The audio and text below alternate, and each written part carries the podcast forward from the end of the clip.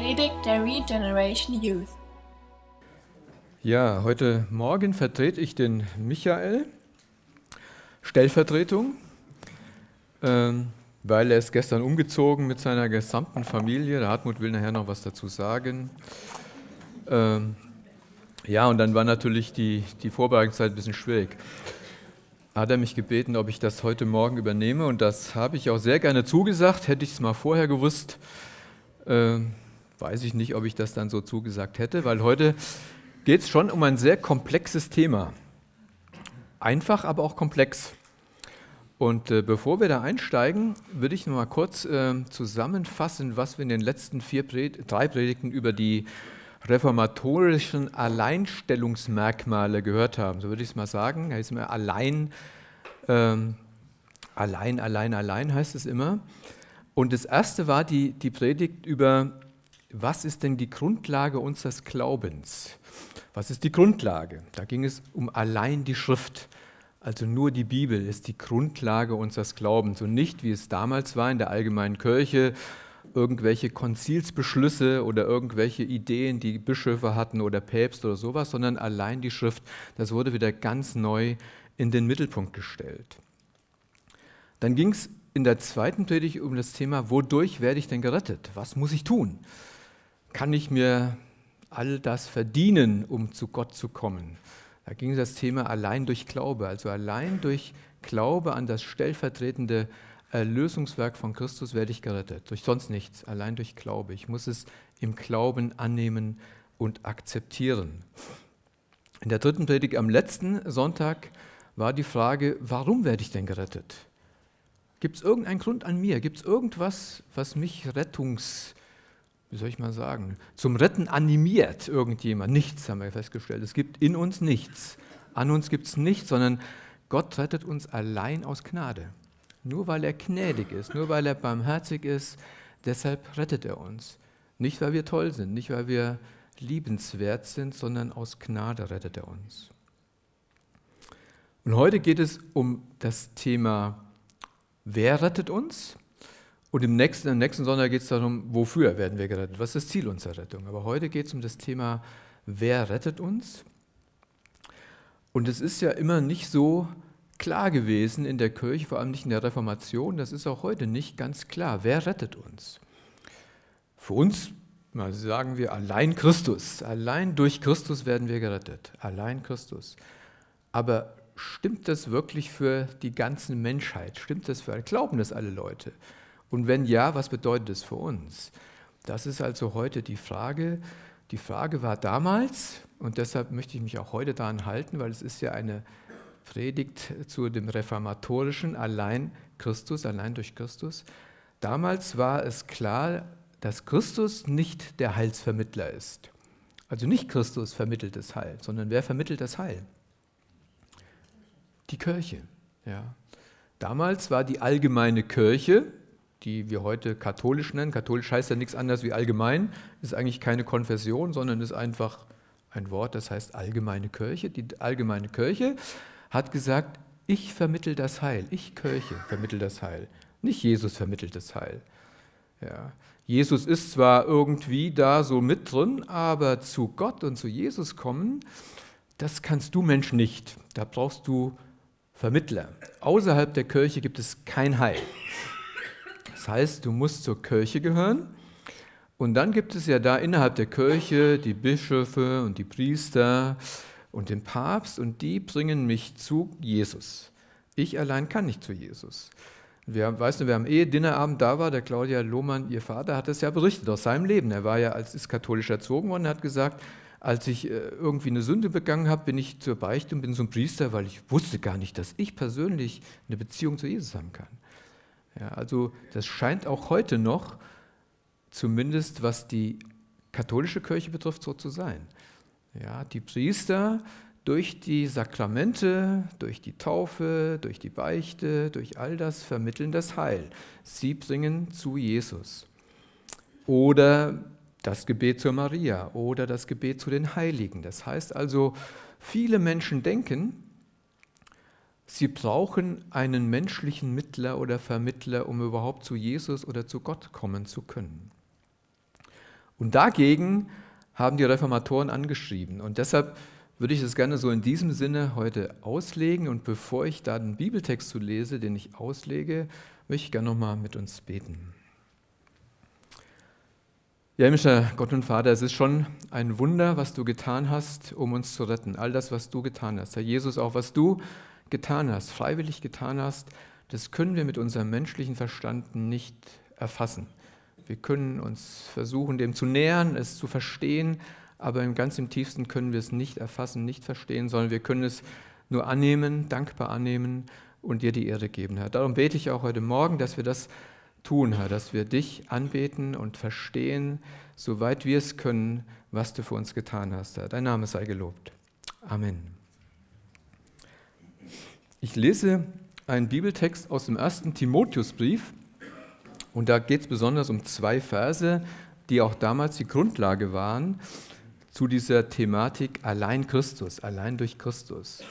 1. Timotheusbrief Kapitel 2 ich lese die Verse 1 bis 6, aber besonders kommt es auf die Verse 5 und 6 an. Ja, das sind die entscheidenden Verse. Die ersten drei, vier, die gehen wir schnell durch und danach beschäftigen wir uns intensiv mit den einzelnen Begriffen, die auch in diesen Versen sind. Das ist so komplex, so kompakt, äh, dass es unser menschliches äh, Verstehen schon übersteigt. Äh, aber wir, wir tun unser Bestes, wir wollen versuchen, dem so nah wie möglich zu kommen. Ich lese 1. Timotheus Kapitel 2 Vers 1. Ich ermahne nun vor allen Dingen, dass Flehen, Gebete, Fürbitten, Danksagungen getan werden für alle Menschen, für Könige und alle, die in Hoheit sind, damit wir ein ruhiges und stilles Leben führen mögen, in aller Gottseligkeit und Ehrbarkeit.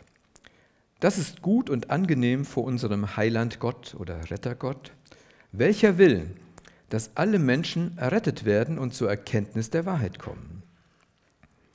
Denn einer ist Gott und einer ist Mittler zwischen Gott und Menschen, der Mensch Christus Jesus, der sich selbst als Lösegeld für alle gab, als das Zeugnis zur rechten Zeit. Ja, als ich mich damit beschäftige mit dem Thema, denke ich, Donnerwetter, da habe ich noch nie so wirklich drüber nachgedacht und konnte das ja dann mal ausführlich tun. Die ersten Verse sagen uns, das wird allgemein überschrieben, ja, dass man weiß, wie man beten soll. Und da ist auch eindeutig, Paulus sagt der Gemeinde, ihr sollt eine betende Gemeinde sein. Es ist entscheidend und wichtig, dass ihr als Gemeinde betet, dass ihr zusammenkommt und betet.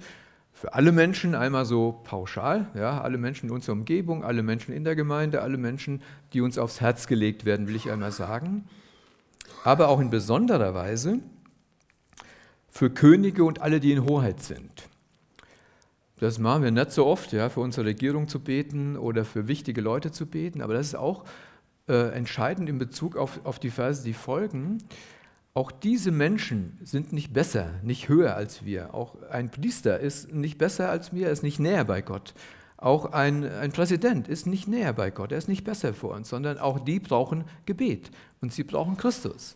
Genau wie alle Menschen Christus brauchen. Also Paulus macht dadurch, dass er sagt, alle brauchen Gebet, sagt er, alle Menschen sind vor Gott gleich erbarmungswürdig und brauchen das alles. Ja.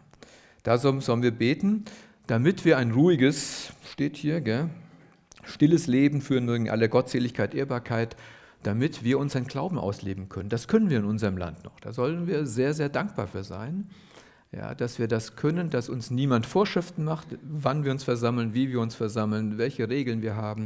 Wir können uns frei versammeln, wir können das Evangelium verbreiten und äh, das will Gott. Und dafür sollen wir auch beten, dass das uns erhalten bleibt. Das ist ein Gebetsanliegen, weil das wissen wir auch, die Zeiten werden schwerer werden, auch für uns, werden sie schwerer werden, sich frei zu versammeln und das Wort Gottes zu verkündigen. Denn diese Zeit sollen wir ja nützen, da steht im Vers 3 dann, das ist gut und angenehm vor unserem Heiland Gott oder Rettergott, also unser Gott will retten. Vers 4, welcher will, dass alle Menschen errettet werden und zur Erkenntnis der Wahrheit kommen. Also wir sollen diese Zeit nutzen, die wir haben, die Freiheit, die wir haben, dazu nutzen, den Menschen das Evangelium zu sagen, weil unser Gott will, dass alle Menschen errettet werden. Das ist schon mal so eine Frage wieder. Wenn Gott doch will, dass alle Menschen gerettet werden, warum werden sie nicht alle gerettet? gibt es ja schon manchmal Fragen dazu, warum werden nicht alle Menschen gerettet, wenn Gott das doch will? Ja. Also Gott will es, Gottes Wille ist es, auf jeden Fall. Die Frage ist aber an uns Menschen, wollen wir uns retten lassen? Ja, das ist, glaube ich, glaube ich, das Gegenteil. Gott will, dass wir errettet werden. Er hat alles getan, damit wir errettet werden können. Die Frage ist, wer will errettet werden? Aber damit das Menschen wissen, dass sie errettet werden können, müssen wir es ihnen sagen. Ja, das sagt Paulus so in den ersten drei, vier Versen. Und jetzt kommt die Reformation, diese Einer, ein und einer. Und damit müssen wir uns ein bisschen länger beschäftigen weil da Dinge drinstehen, die für uns nicht so präsent sind. Also mir waren sie nicht so präsent und dann gehe ich mal davon aus, dass sie den anderen auch nicht so präsent sind. Da müssen wir uns äh, mit beschäftigen. Denn einer ist Gott und einer ist Mittler zwischen Gott und Menschen, der Mensch Christus Jesus. Einer ist Gott. Einer ist Gott, ja, Allah. Allah wie heißt das? Ich weiß gar nicht, das darf ich auch nicht sagen, da bin ich ein Muslim. Ja, Gott ist groß. Also die Muslime sagen, es gibt nur einen Gott und das ist Allah. Und wir Christen sagen, was sagen wir? Es gibt drei Gotte. Oder was, was sagen wir? Gibt es einen Gott oder wie ist das? Also Paulus sagt, es gibt einen Gott ist ja für uns erstmal so überraschend, weil wir denken ja, Gott ist ja Vater, Sohn und Heiliger Geist. Es gibt also drei, eigentlich drei, gibt drei, drei Personen. Ja, gibt es viele Abhandlungen über Jahrhunderte, Jahrtausende, Diskussionen, was bedeutet die Dreieinigkeit. Also Paulus sagt, es gibt einen einzigen Gott, der retten will. Und das stimmt auch so. Wenn wir das lesen im Alten Testament, in, in 5. Mose 6, da sagt Gott zu, zu Israel, höre Israel, der Herr unser Gott ist ein einziger Herr.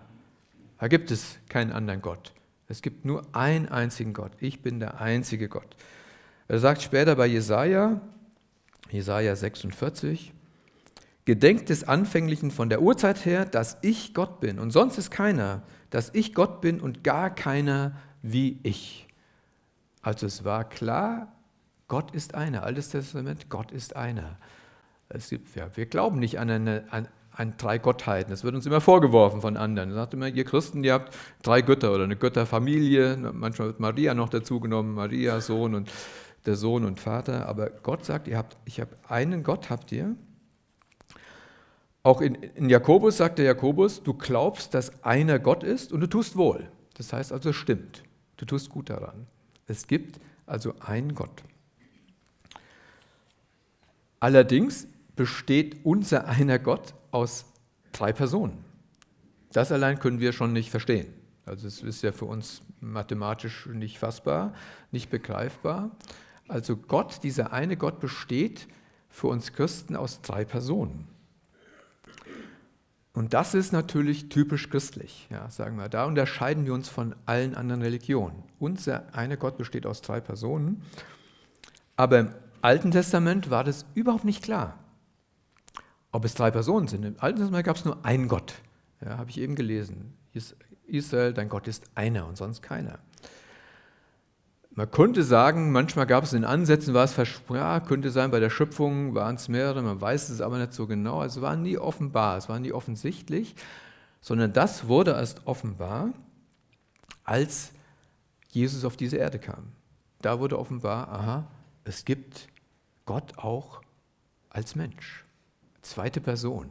Gibt eine zweite Person. Da wurde das offenbar, dass es Gottes Sohn gibt. Und dann, als, nachdem Christus in den Himmel gegangen ist, kam der Heilige Geist. Also es ist erst nach und nach offenbart worden, dass Gott drei Personen ist. Und hier in diesem, in diesem äh, Zusammenhang ist es einfach wichtig zu wissen, dass Gott gegenüber der Menschheit steht. Ja, es gibt einen Gott, der retten will, und es gibt einen Mittler, das sehen wir ja gleich, und es gibt die Menschheit. Und es gibt nur eine Möglichkeit, zu Gott zu kommen. Ja, deshalb ein Gott, ein Mittler, eine Möglichkeit. Dieser eine Gott, der hat uns diese Möglichkeit gezeigt und geschaffen. Und er sagt, es gibt keine andere Möglichkeit. Ja, alle Diskussionen über, man kann doch irgendwie anders zu Gott kommen oder Menschen, die jetzt irgendwie im Buddhismus leben, wenn die doch auch so, äh, irgendwie ist das auch ein Weg zu, zu Gott und so. Da sagt Paulus hier ganz klar, es gibt keine andere Möglichkeit. Ja. Und das sagt Gott auch, deshalb ich bin einer und wer zu mir kommen will, kann es nur auf diesem einen einzigen Weg tun. Ja. Nochmal, diese Einzigartigkeit Gottes steht hier der Menschheit gegenüber. Ja. Da gibt es keine Diskussion über die Dreieinigkeit oder so, sondern es ist eine ganz andere Situation, der eine Gott und die Menschheit. Und da ist eine riesen Kluft dazwischen und es ist keine Möglichkeit, dass die Menschheit zu diesem einen Gott kommt. Es geht nicht. Es geht, ist wirklich unmöglich. Ja. Aber dieser eine Gott, das ist ein Retter.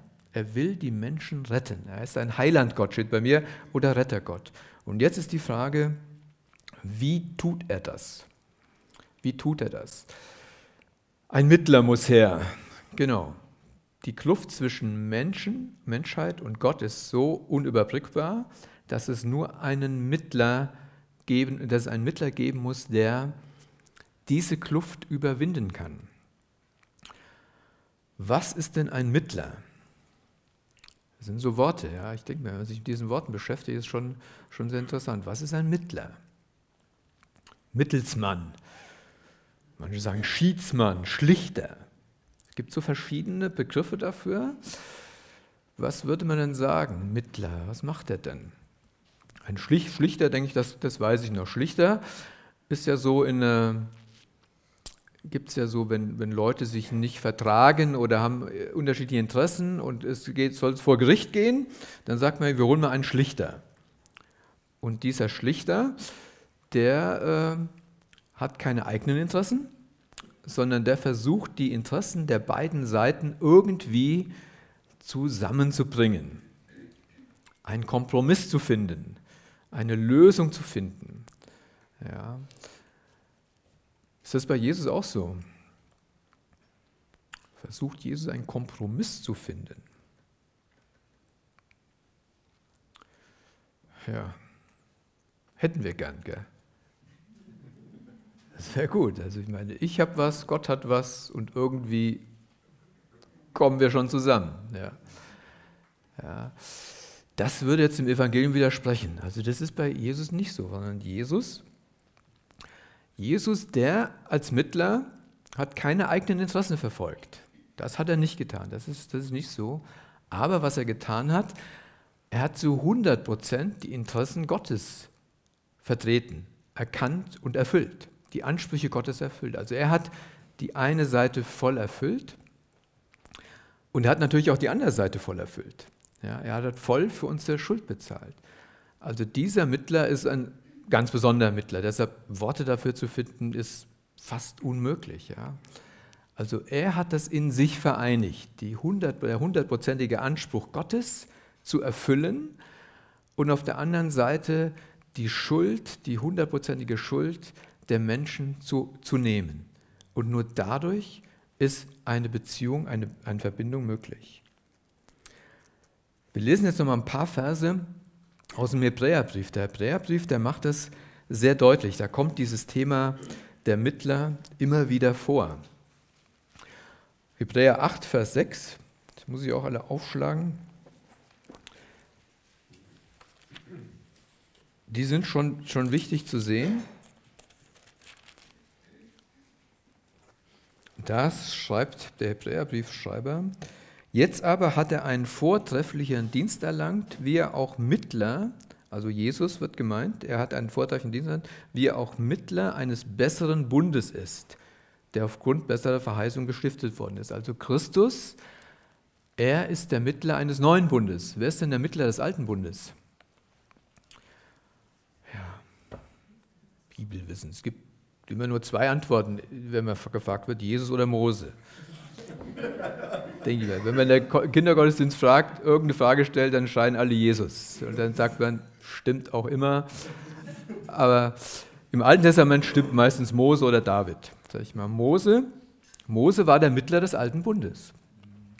Er ist auf den Berg gegangen und er hat die Tafeln geholt, die Gesetzestafeln. und hat sie dem Volk gegeben. Also er war der Vermittler von Gottes Willen an das Volk. Das hat er gemacht. Aber war ein schlechter Bund, wenn man so will. Ja, war ein schlechter Bund, weil jetzt ist Jesus der Mittler eines besseren Bundes geworden. Der jetzige Bund hat bessere Verheißungen, er hat Ewigkeitscharakter, er gibt ewige Erlösung. Das gibt er alles, das konnte der alte Bund nicht machen. Ich sehe euch hier alle durch Lichter, ne? das ist schon interessant. Ja? Hebräer 9, Vers 15, da steht, wieder wird bestätigt, und darum ist er Mittler eines neuen Bundes, damit da der Tod geschehen ist zur Erlösung von den Übertretungen unter dem ersten Bund, die Berufenen die Verheißung des ewigen Erbes empfangen. Habe ich ein bisschen schnell gelesen. Darum ist er Mittler eines neuen Bundes, also Jesus ist der Mittler eines neuen Bundes. Warum? Ja, damit da der Tod geschehen ist zur Erlösung von den Übertretungen, damit, ja, weil er gestorben ist und uns damit erlöst hat von unseren Sünden und all das, was unter dem ersten Bund war, dass die Berufenen das ewige Erbe empfangen, also Ewigkeit. Er ist der Mittler des neuen Bundes, damit wir in Ewigkeit leben können. Das war nicht möglich unter Mose, das war gar keine Möglichkeit. Und den dritten Vers, den wir noch lesen aus dem Hebräerbrief 12, 24.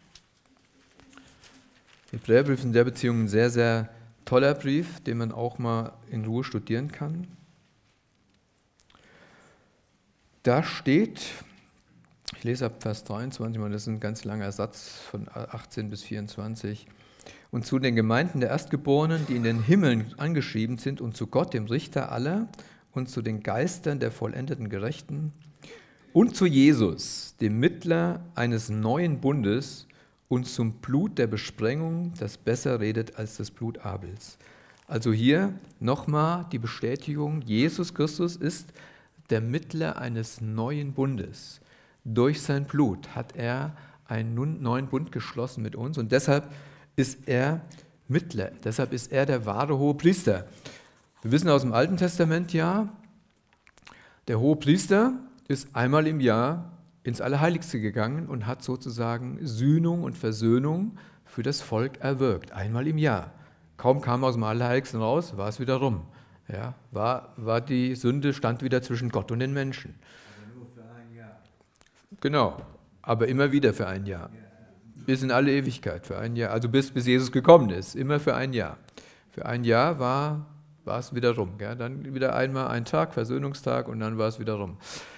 Also das heißt, eine immerwährende Sühnung musste geschehen, Versöhnung musste geschehen, Blutvergießen musste geschehen. Und dann ist Christus gekommen und hat ein für alle Mal dieses Problem gelöst. Ja, durch sein Blut ist alles geschehen. Ja. Und als Mittler kommt er von Gott zu uns. Das ist auch nochmal ein wichtiger Punkt. Er ist nicht irgendwie von uns ausgegangen. Also er konnte nicht ein, ein Mittler sein, der aus, von der Menschheit geboren wird oder aus der Menschheit herauskommt. Schwierig, gleich kommen wir nochmal zum Thema Mensch. Er musste von Gott kommen, er ist von Gott gekommen, weil das Mittlertum, also der Mittler muss von Gott aus kommen, weil wir von uns aus, wenn wir ganz ehrlich sind, von uns aus keinen einzigen Schritt auf Gott zutun würden und getan haben. Wir von uns aus haben das nicht gemacht. Wir tun das auch nicht, wir wollen das auch nicht. In uns ist immer nur, dass wir selbst unser Gott sein wollen. Und Gott stört uns ganz oft in unserem Sein, in dem, was wir gerne wollen. Aber der Mittler ist von Gott gekommen und er hat uns herausgerufen, herausgerettet aus dieser Misere. Wenn wir jetzt bald Weihnachten feiern, dann feiern wir ja genau das. Gell? Wir feiern, die Gnade Gottes ist erschienen, heilbringend für alle Menschen. Das ist also geschehen in der Person des Mittlers, in der Person Jesu, Jesus Christus, der zu uns gekommen ist, der Heiland der Welt. Und so ist er der Mittler zwischen Gott und uns Menschen. Und jedem Menschen auf dieser Erde, das muss man auch mal sagen, jedem Mensch auf dieser Erde ist die Möglichkeit gegeben, diesen Mittler in Anspruch zu nehmen. Also wenn Paulus im Römerbrief schreibt, jeder Mensch kann erkennen, allein aufgrund der Schöpfung, dass es Gott gibt, ja, wenn er den Schöpfer anbeten würde, würde, Jesus, würde er Jesus erkennen. Das glaube ich ist so. Wenn man den Schöpfer anbetet und sucht, wird man Jesus erkennen. aber weil wir nicht zu Gott gehen, musste er zu uns kommen. Und wie ist er zu uns gekommen? Genau, das ist nochmal eine, eine wichtige Frage. Und das ist, glaube ich, jetzt ein bisschen problematisch für uns persönlich. Also für mich war es schwierig, das, das wirklich äh, im tiefsten zu verstehen. Da schreibt er, es ist ein Mittler zwischen Gott und Menschen. Und dann steht da der Mensch Christus Jesus. Da steht nicht Gottes Sohn, da steht nicht der Heiland, da steht nicht der König der Könige. Das steht alles nicht da. Da steht der Mensch Christus Jesus. Das ist, ist ein Problem. Also, ist eine Herausforderung, die wir, die wir bewältigen müssen. Aber es ist ja schon, der Mensch Christus Jesus ist der Mittler. Wie ist das denn zu verstehen? K können wir uns wirklich vorstellen, dass Christus Mensch war? Richtig Mensch war, also richtig Mensch war. Und was ist jetzt noch von seinem Menschsein übrig? Also schon, schon, schon wichtige Fragen. Kann, kann man das vorstellen? Ich war,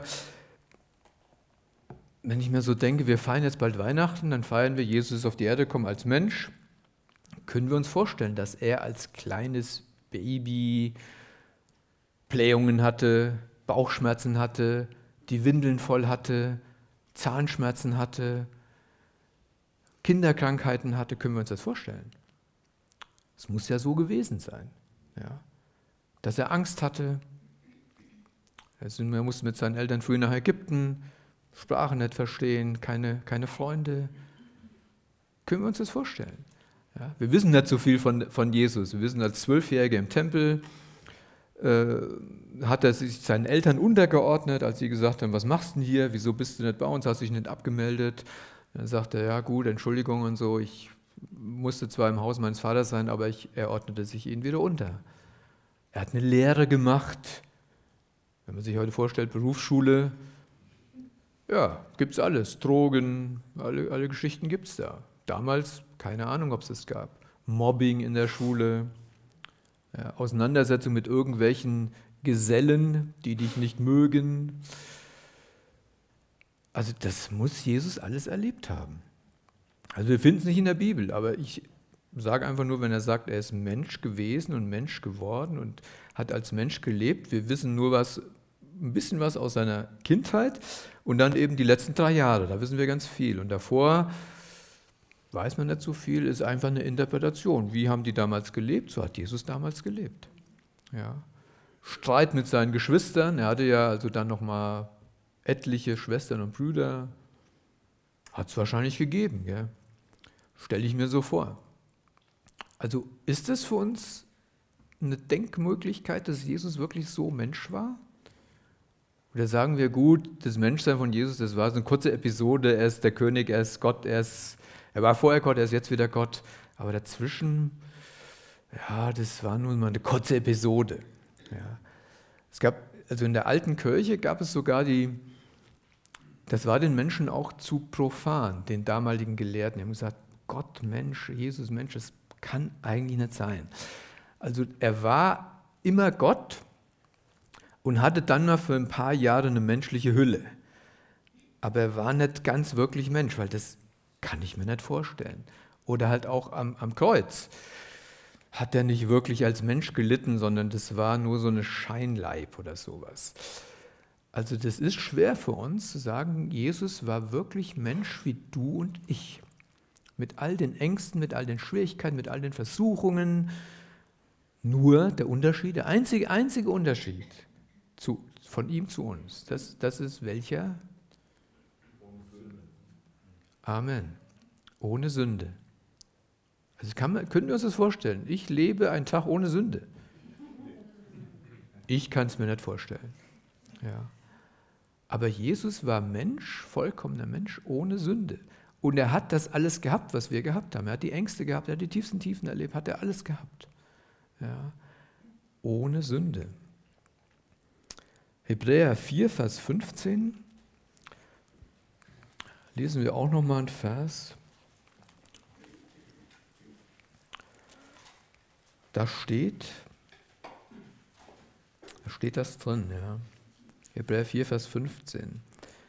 Denn wir haben nicht einen hohen Priester, der nicht Mitleid haben könnte mit unseren Schwachheiten, sondern der in allem in gleicher Weise wie wir versucht worden ist, doch ohne Sünde.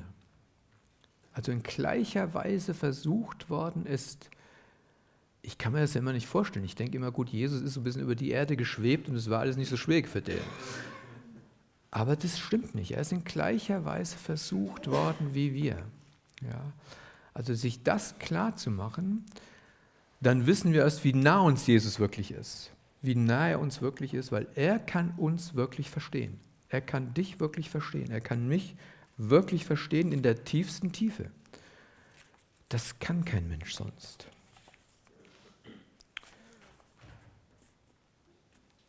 Und weil er das getan hat und weil er dieser Mittler ist und weil er das als Mensch ist, und das ist auch nochmal entscheidend, es ist ja, steht ja Mensch, er muss dieser Mensch gewesen sein, weil nur ein Mensch, der vollkommen ist und dann geopfert wird, wirklich Sühnung erbringen kann. Ja, nur dann ist es möglich. Also er musste vollkommener Mensch sein, auf der einen Seite also vollkommener Mensch, ganzer Mensch, aber auch vollkommen als Mensch sein. Er, without sin, ja. Er musste die, er musste all das durchleben, was wir durchlebt haben, ohne Sünde, denn er musste die Ansprüche Gottes zu 100% erfüllen. Und Gott, der Vater, der nimmt nur ein makelloses, 100% makelloses Opfer an. Alles andere nimmt er nicht an. Nur ein 100% makelloses Opfer. Und es ist eben eine Beleidigung für Gott, wenn wir irgendeinen anderen oder eine andere als Mittler nehmen. Also wenn wir Maria nehmen oder ordinierte Person. Wir haben ja einen ordinierten Pastor. Wenn jetzt jemand denken sollte, wenn der mir die Hände auflegt und für mich betet, dann ist es besser für mich vor Gott. Das würde Gott beleidigen, weil Gott sagt, das ist nicht so sondern Jesus ist der Mittler. Wenn du zu mir kommst, Jesus, sagt Jesus, dann bist du der Mittler. Ja. Er vermittelt vor Gott für uns. Und das macht er jetzt ja immer noch. Das sehen wir nachher auch noch. Wie, wie geht das denn? Wie ist das denn möglich, dass das immer noch ist? Das hat er ja nicht nur getan, als wir errettet wurden, als wir erlöst wurden, sondern er muss es ja beständig tun, weil wir sündigen täglich. Ja, er muss es ständig tun. Apostelgeschichte 4, Vers 12 lesen wir, es ist in keinem anderen Heil, denn auch kein anderer Name ist unter dem Himmel, der unter den Menschen gegeben ist, in welchem wir errettet werden müssen. Es gibt also nur diesen einen Weg. Aber wie ist es jetzt, wenn, wenn Jesus, er ist ja jetzt im Himmel, das wissen wir. Da freuen wir uns, da danken wir, da können wir ihn anbeten. Er ist jetzt im Himmel. Aber hier steht ja, also wenn wir den, das genau lesen im, im, äh, zweiten, im 1. Timotheus Kapitel 2, einer ist Mittler. Ja, da steht ja nicht einer war Mittler. Da steht also, denn einer ist Gott und einer ist Mittler zwischen Gott und Menschen. Das ist Gegenwart. Also Jesus ist auch jetzt unser Mittler. Er ist nicht nur der Mittler bei unserer Bekehrung oder als Jesus uns errettet hat, sondern er ist auch jetzt unser Mittler im Himmel.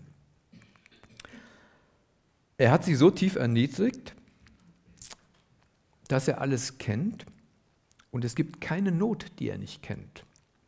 Also wir dürfen nicht glauben, das, was ich jetzt gerade durchlebe, kennt Jesus nicht. Das ist nicht so. Jesus kennt jede Not in meinem Herzen. Die kennt er. Die hat er selbst, selbst erfahren. Er bleibt also in Ewigkeit unser Mittler. Den brauchen wir immer. Wir brauchen immer beständig diesen Mittler, der für uns eintritt vor Gott. Hebräer 2, Vers 17. Daher musste er in allem den Brüdern gleich werden, damit er barmherzig und ein treuer hoher Priester vor Gott werden, um die Sünden des Volkes zu sühnen. Denn worin er selbst gelitten hat, als er versucht worden ist, kann er denen helfen, die versucht werden. Ja, ich lese nochmal. Daher muss, musste er in allem den Brüdern gleich werden. Also Christus musste uns in allem gleich werden. In allem. Ja, gibt es keine Ausnahme. Und ein treuer hoher Priester vor Gott werden, um die Sünden des Volkes zu sühnen. Also er sitzt zur Rechten Gottes als unser hoher Priester. Denn worin er selbst gelitten hat, als er versucht worden ist. Also Christus ist versucht worden. Seine größte Versuchung war sicher die im Garten Gethsemane als der Tod vor seinen Augen stand. Und er sagt, Vater, wenn es sein kann, lass diesen Kelch an mir vorübergehen. Aber nicht mein Wille, sondern dein Wille geschehe. Also er ist, hat der tiefste Versuchung, oder wir kennen die Versuchungsgeschichte vom, von Jesus in, in, der, in der Wüste. Als der Teufel kommt und sagt, ich gebe dir alles, was du willst. Wenn du mich anbetest, bist du der Größte. Ja. Reichtum, Wohlstand, Macht, Ehre, alles hätte Jesus haben können. Riesenversuchung. Ja, und es war auch eine echte Versuchung. Wir lesen das ja oft so und denken, gut, Jesus war Jesus, der hat das halt so einfach so, zack, zack, hat er diese Versuchung äh, zurückgewiesen. Es war eine echte Versuchung, eine tiefe Versuchung, Leiden zu vermeiden. Und er, er hat aber dieser Versuchung widerstanden, allen Versuchungen widerstanden und hat darunter gelitten, hat in den Versuchungen tief gelitten und dann aber das, dazu, dass, dass er uns sozusagen verstehen kann. Wo er selbst gelitten hat, als er versucht worden ist, kann er denen helfen, die versucht werden. Das heißt, er kann uns, er kann mir in jeder Versuchung, die mich trifft, helfen, weil er hat sie überwunden. Und das ist auch für heute noch eine Frage. Ich meine, es gibt ja Dinge in, in meinem Leben oder in jedem Leben, Sünden, ja, Dauersünden, Dauerdinge, die man immer wieder hat und die man immer wieder kommen. Manchmal hat man aufgegeben, man will sie aber überwinden. Also Jesus hat die überwunden. Und in seiner Kraft können wir das überwinden, können wir diese Bindungen loswerden, die wir haben. In Hebräer 12, da steht auch nochmal so ein wichtiger Satz, Vers 4, der ist uns Menschen gesagt. Ihr habt im Kampf gegen die Sünde noch nicht bis aufs Blut widerstanden. Ja, und habt die Ermahnung vergessen, die ich als Sünde zuspricht. Also ich habe einer Sünde noch nie bis aufs Blut widerstanden. Oder einer Versuchung. Oder noch nie will ich vielleicht nicht sagen. Vielleicht bin ich in manchen Dingen gar nicht so schlecht. Aber wirklich bis aufs Blut zu widerstehen, zu sagen, ich habe hier Dinge in meinem Leben, die will ich eigentlich loswerden aber dann will ich es eigentlich auch nicht. Ja, ich kenne das so. Man denkt im Hinterkopf, denkt mir, eigentlich hätte ich es gern, wenn Jesus mich da so locker von befreien würde, aber so wirklich bis aufs Blut widerstehen, von mir aus, das will ich eigentlich nicht. Nee, ich will es leicht haben. Jesus hat das nicht gemacht. Jesus hat gesagt, ich habe auch bis aufs Blut widerstanden. Das hat er getan. Und wie hat er das getan? Wodurch hat er es getan? Vers 6. Der sich selbst als Lösegeld für alle gab, die das als Zeugnis solchen der sich selbst als Lösegeld für alle gab. Also er hat es getan, indem er sich selbst geopfert hat. Lösegeld.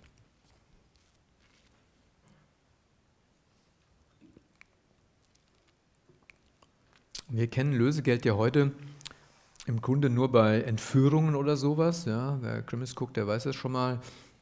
Es wird jemand entführt und dann will jemand Lösegeld haben, damit dass dieser Mensch freikommt. Ist ein schwerer krimineller Akt. Lösegeld damals, ich mal sagen, als Paulus diesen Brief geschrieben hat, war eher gemeint so auf dem Sklavenmarkt. Man ging auf den Sklavenmarkt und hat Geld bezahlt, um einen Sklaven zu lösen und ihm sozusagen die Freiheit zu erkaufen. Das war ganz üblich damals und äh, deshalb kannte den Begriff auch jeder. Man zahlt ein Lösengeld, um jemand aus Sklaverei zu befreien. Und Christus hat ja nicht nur Geld gegeben, das hätte er ja auch machen können. Ich meine, er hat dem einen gesagt, hier greif mal den Fisch ins Maul und dann kam Geld raus, er hätte es machen können. Aber er hat sein Leben gegeben als Lösegeld. Er hat ihm alles gegeben, nicht nur ein Teil, nicht Geld, nicht äh, irgendwelche guten Worte oder so, sondern er hat sich selbst als Lösegeld gegeben. Er hat dann nicht zurückgehalten, sondern hat den Preis vollkommen bezahlt. Warum muss er dann ein Lösegeld geben für Menschen? Welche Sklaverei, welcher Sklaverei befinden wir uns? Sünde. Hm. Also ich habe hier drei Punkte gefunden, drei, äh, drei Bindungen oder drei Sklaven. Wie soll ich das mal sagen? Ja gut. Drei Dinge, für die wir Lösegeld brauchen. Also einmal, wir brauchen Befreiung aus dem Machtbereich Satans.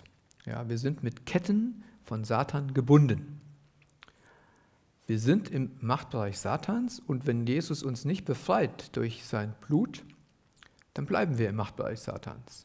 Das heißt, bei unserer Bekehrung, Wiedergeburt, ein Mensch, der Jesus Christus kennenlernt, ist frei von der Macht Satans. Die zweite Macht, das haben wir eben gerade gehört, der Mensch steht unter der Fluch der Sünde und dadurch unter dem Gerichtsurteil Gottes. Das wissen wir. Ja, wer sündigt, steht unter dem Zorn Gottes und muss das gerechte Urteil, das heißt seinen Tod, in Empfang nehmen. Und vor diesem Gerichtsurteil bewahrt uns Christus durch seine Erlösung, durch sein Blut. Sünde und auch Schuld ja, wird hier nochmal unterschieden. Einmal sind wir sündig als Person, aber wir laden jeden Tag Schuld auf uns. Und wir brauchen Befreiung von unserer Schuld, jeden Tag, jeden Morgen, jeden Mittag, jeden Abend, weil wir schuldig werden. Ja, das ist eine fatale Geschichte. Ähm, ich sage jetzt schon mal, habe jetzt mal gesagt, egal was ich mache, ich werde immer schuldig. Besuche ich irgendeinen Menschen, dann tue ich dem was Gutes, werde vielleicht schuldig an meiner Frau, weil ich keine Zeit mit ihr verbringe. Also ich habe irgendwie habe ich immer so ein Dilemma. Der Mensch hat ein, ein Schulddilemma. Ja, er kann nicht vollkommen sein. Und Christus ist vollkommen. Christus ist vollkommen. Und deshalb kann er uns erlösen. Ja. Und wir lesen auch immer wieder in, in der Bibel diese zwei Seiten. Einmal hat Gott zu Christus gesagt, du bist mein Sündopfer und Christus war gehorsam, gehorsam bis zum Tod am Kreuz. Also Christus hat die, diese Gehorsam, auf der anderen Seite hat Jesus aber auch freiwillig gemacht. Hier steht denn, er gab sein Leben als Lösegeld. Es war für ihn nicht nur eine Frage des Gehorsams, sondern er hat es auch gern getan. Er hat es freiwillig getan. Er hat alles gegeben. Er ist nicht nur ein Kaufmann, der einen Teil gegeben hat und berechnet hat, sondern er hat alles gegeben. Er hat sich hingegeben ans Kreuz. Und wir als gläubige Menschen, wir können uns nie genug mit dem Kreuz Christi beschäftigen. Es gibt ein dickes Buch, wollte ich erst mitbringen, habe ich vergessen, von äh, John Stott. Das beste Buch, das es gibt, muss ich sagen, über das Kreuz. Ja, ist ein dickes Buch. Das beleuchtet das Kreuz von allen Seiten. Also es ist schon faszinierend. Das ist auch ein Arbeitsbuch und alles. Das ist wirklich, kann ich uneingeschränkt empfehlen. Das ist sehr, sehr toll. Ja. Äh, aber kann man einfach so lesen. Man ist immer wieder ergriffen, was das Kreuz alles beinhaltet. Das ist unfassbar. Das können wir nicht in Worte fassen. Das ist schon, schon gigantisch. Ja. ja, er tat alles für uns, denn niemand anders hätte dieses Werk wirklich tun können. Niemand anders als er hätte unser Erlöser sein können. Er ist alles für uns. Er musste gekreuzigt werden, damit wir frei sein können.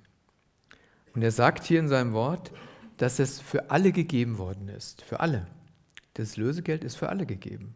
Also sieben Milliarden haben wir auf der Erde und die davor noch gelebt haben. Für alle Menschen ist dieses Lösegeld gegeben. Da ist keiner ausgeschlossen. Aber es ist genauso wie bei dem, Gott will, dass alle Menschen gerettet werden. Nicht alle Menschen wollen von diesem Lösegeld gerettet werden. Das wollen nicht alle Menschen. Viele Menschen lehnen es bewusst ab, viele Menschen sind irregeleitet, sind verführt, sind in, in irgendwelchen Dingen drin, dass sie diesen Christus nicht erkennen können. Aber das Lösegeld ist auch für sie gegeben. Nur sie müssen es in Anspruch nehmen. Sie müssen sagen, ja, Herr Jesus, dein Blut am Kreuz, das ist das, was für mich gilt. Ja. Gottes Zorn ist am Kreuz befriedigt worden. Jesus Christus hat durch sein Opfer alles getan, damit wir leben können. Er hat es alles getan. Und dafür bin ich dankbar und möchte den Herrn immer wieder anbeten. Das Lösegeld ist bezahlt, die Sühnung ist geschehen. Wir sind frei. Sind wir frei? Wer fühlt sich frei? Ah, das ist eine Gewissensfrage. Auf jeden Fall einer. Das ist gut, das ist äh, besser als niemand. Fühlt sich sonst keiner frei? Bitte?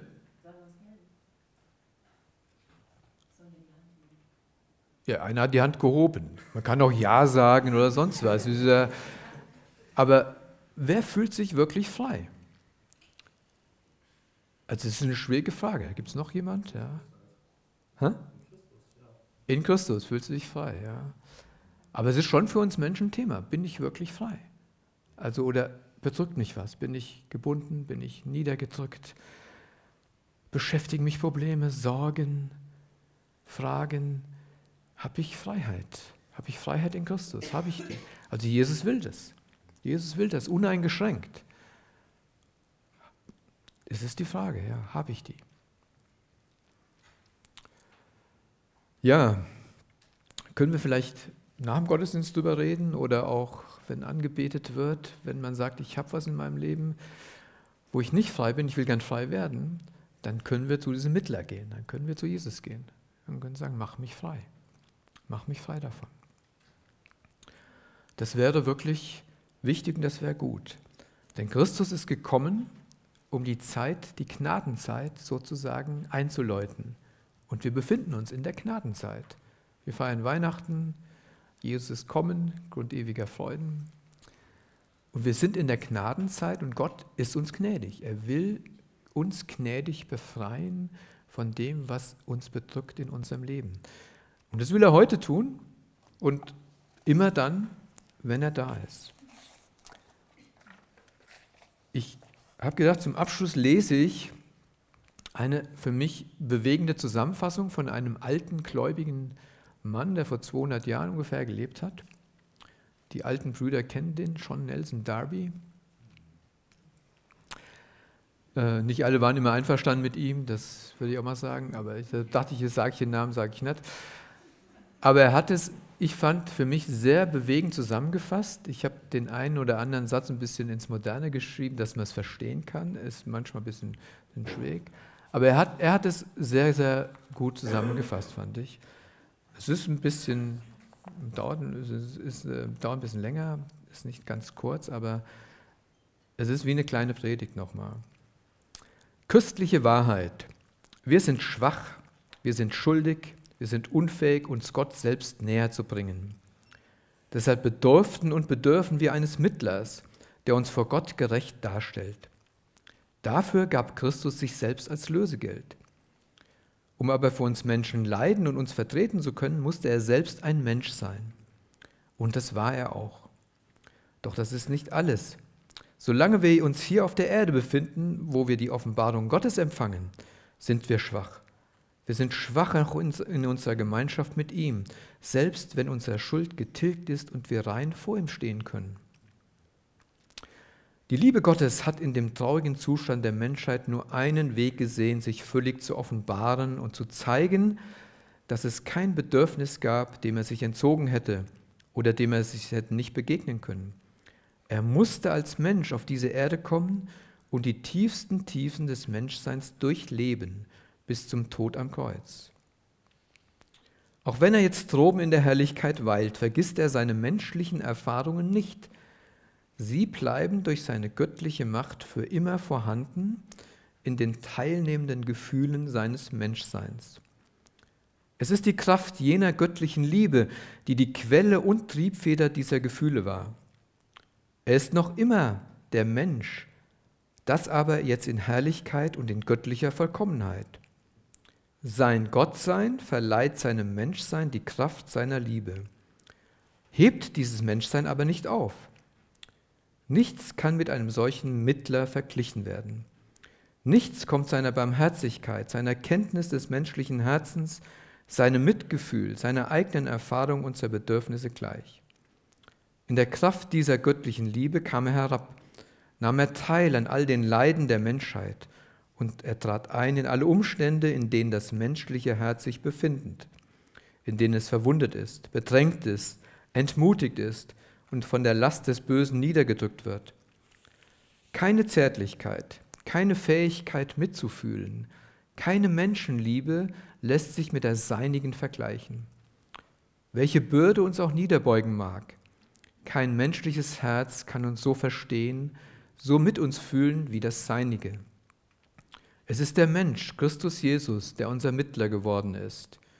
Niemand ist uns so nah, niemand hat sich so tief erniedrigt und ist mit göttlicher Kraft in die Bedürfnisse, in alle Bedürfnisse des Menschen eingetreten, so wie er. Unser Gewissen ist durch sein Werk gereinigt, das Herz erquickt durch das, was er war und was er für immer ist. Es gibt nur einen Mittler. An einen anderen zu denken, hieße ihn seiner Herrlichkeit zu berauben und uns jeden Trost zu nehmen. Sein Kommen von oben, seine göttliche Natur, sein Tod, die Tatsache, dass er jetzt als vollkommener Mensch und als Sohn Gottes im Himmel lebt, all das bezeichnet ihn als den einen und alleinigen Mittler. Amen. Ich möchte mit uns beten und euch bitten, dazu aufzustehen.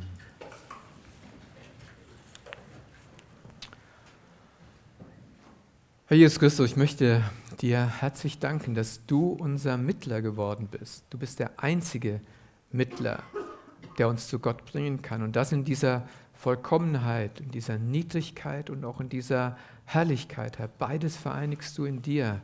Das ist ein Wunder, das können wir nicht fassen, das ist unerklärbar, Herr. Du bist niedriger geworden als der niedrigste Mensch und du bist höher erhoben als so als Gott der Herrlichkeit, Herr. Dafür wollen wir dich loben und preisen und dir die Ehre geben, Herr. Und wir beten für uns, Herr, dass wir die Freiheit in dir immer wieder neu annehmen, akzeptieren, auch wieder zu dir kommen, um frei zu werden, Herr, als Menschen frei zu werden, all unsere Nöte, all das, was uns bedrückt, zu dir zu bringen, Herr, damit dass du vom Vater für uns eintreten kannst, dass du helfen kannst, unserer Versuchungen zu begegnen, dass wir nicht immer wieder neu fallen müssen, Herr, sondern dass wir in der Herrlichkeit bei dir sehen, Herr, was du für uns getan hast. Ich danke dir und wir danken dir, Herr, dass du gegenwärtig bist und dass du unser Mittler und Herr und Heiland bist und Gott. Wir loben deinen Namen, Herr. Amen. Danke für das Anhören der Predigt. Weitere Informationen findest du unter www.regenerationyouth.de.